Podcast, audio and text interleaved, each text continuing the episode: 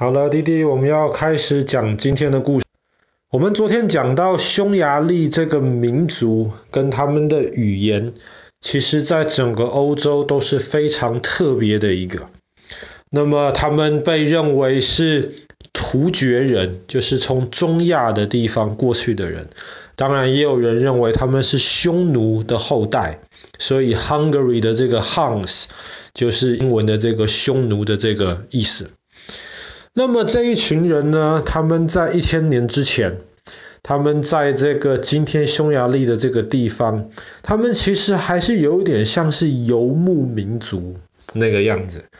在一千年的之前的这个欧洲，其实绝大多数，特别是西欧的地方，都已经进入了这种，比方说比较封建，或是比较政治上面可能稍微比较稳定一点的这一种的情况。就是说，那个时候大多数的老百姓可能就住在一个地方种田，然后他们种田之后，他们收到的这些出产，可能就要缴税，要送给当地的这个拥有这个地的这些地主，然后这些地主呢，再把他们的得到的这些财产，然后可能要要要来交给他们当地的这些国王。或者是这一些贵族，然后来换取这些贵族来保护这个地方，所以这是个是当时西欧比较常见的这种社会形态。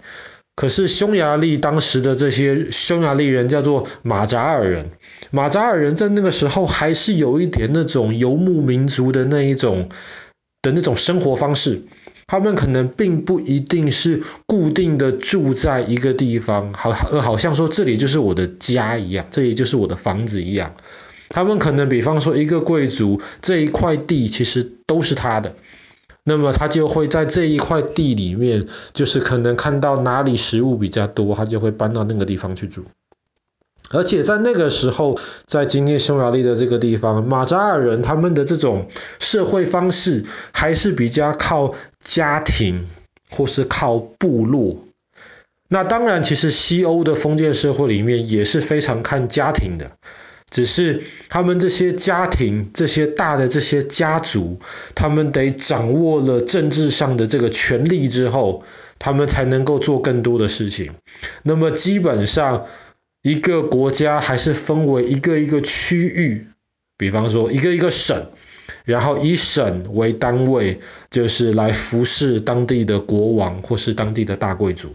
可是匈牙利就还是很完全的是以那种家族为单位，哪一个家族在这个地方基本上说话就说了算。那么这样子的话，对于一个从领导人或是从国王的这个角度而言，当然这个是比较不好的，因为国王的影响力可能其实还没有当地某个大部落或是某个大家族的族长有影响力。何况在那个时候，其实匈牙利还没有国王。那个时候，匈牙利这些马扎尔人里面最高的领导人叫做盖萨。那么盖萨呢，他其实一方面他也是为了他他自己的权利，他就不满意说匈牙利在那个时候马扎尔人的的这种生活方式，他希望能够学习，特别是像西欧的这些比较强大、比较稳固的这些国家，所以他那个时候做了一个决定，在他之前马扎尔人基本上因为是游牧民族，他们比较相信那种。大自然比较相信，全部的东西里面好像都有神明一样。在盖萨他的这个时候呢，他就把基督教的这个思想带到了马扎尔民族当中。他那个时候就建立起一个修道院，这个修道院的名字叫做潘诺恩哈尔姆，这个名字比较难记，但是他有一个。更更有名的一个绰号，大家叫它千年修道院，因为它基本上是离现在一千多年之前由盖萨建成的。那么在这个千年修道院建成了之后呢，盖萨他就邀请了当时的这个罗马天主教，然后他们就派一些这种修士，来住在这个修道院，然后以这个修道院为中心，然后就开始向马扎尔人传基督教的事情。但是盖萨那个时候其实还没有完完全全的把匈牙利从一个这种比较传统部落形态，让它变到比较这种国家的这样子的一种形态。那么这些事情基本上是在他的儿子斯提凡，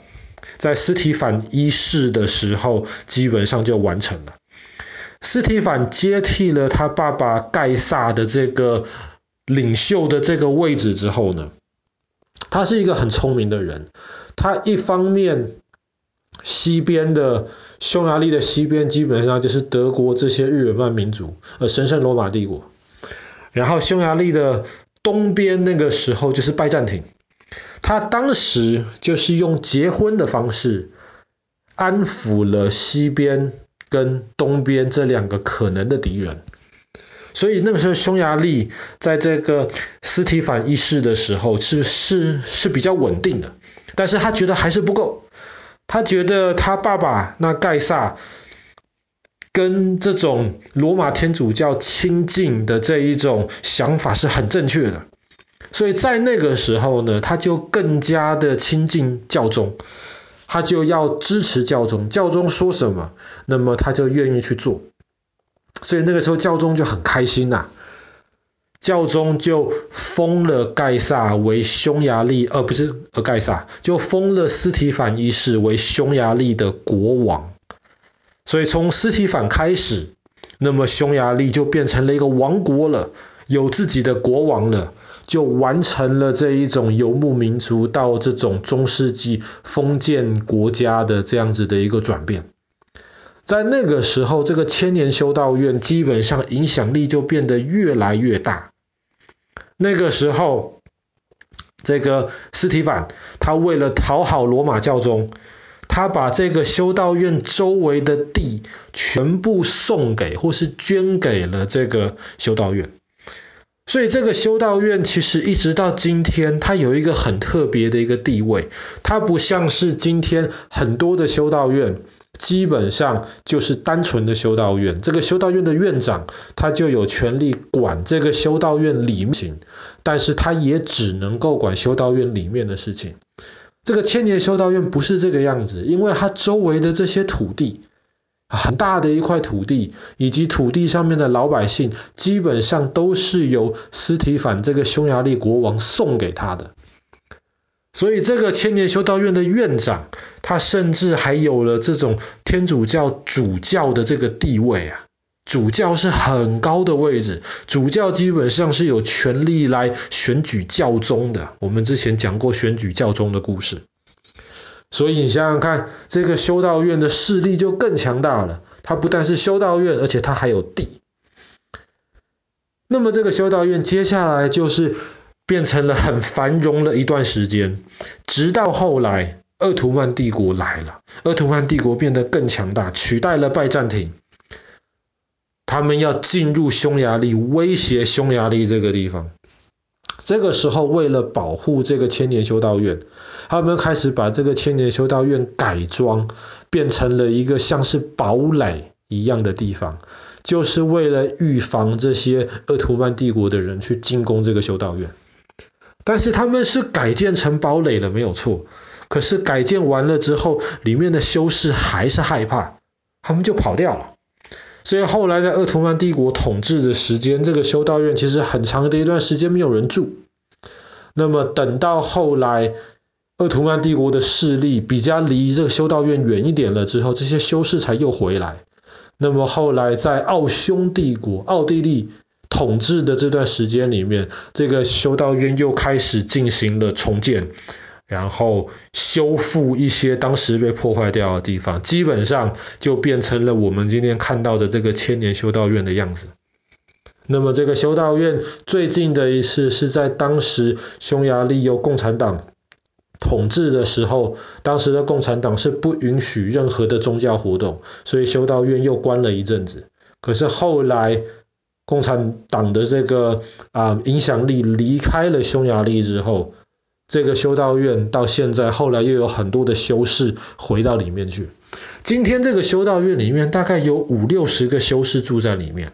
然后他们除了是修士之外，他们也继承了以前这种类似这种主教的地位。这整个修道院附近的这个省份，基本上在那边当地的老百姓，他们需要的一些宗教上面的这些要求，基本上也都是由这个修道院来负责。所以它是一个有很特别的地位的修道院。那么在那个啊匈牙利的那个钱呐、他们的钱上面其实就看得到这个修道院的图案。这个修道院其实很漂亮，而且它里面的那个图书馆也是非常的漂亮。它大概里面有三十几万卷书啊。然后整个这个修道院图书馆的这个风景，基本上跟我们之前讲过的那个在布拉格外面的那个号称全世界最漂亮的图书馆，其实爸爸觉得不会差太多。而且在那个修道院里面，也是有存留第一部，就是用匈牙利的文字，他们开始写下来的书。第一次我们知道最早的匈牙利文字的那个记录。所以对于整个匈牙利人而言，这个千年修道院的地位是非常非常高。那么这个修道院现在基本上也是世界文化遗产，然后大家来保护。这一个其实很漂亮、很美丽，然后在历史上面也有很重要意义的地方。好啦，那么我们今天的故事就讲到这边，匈牙利的这个千年修道院。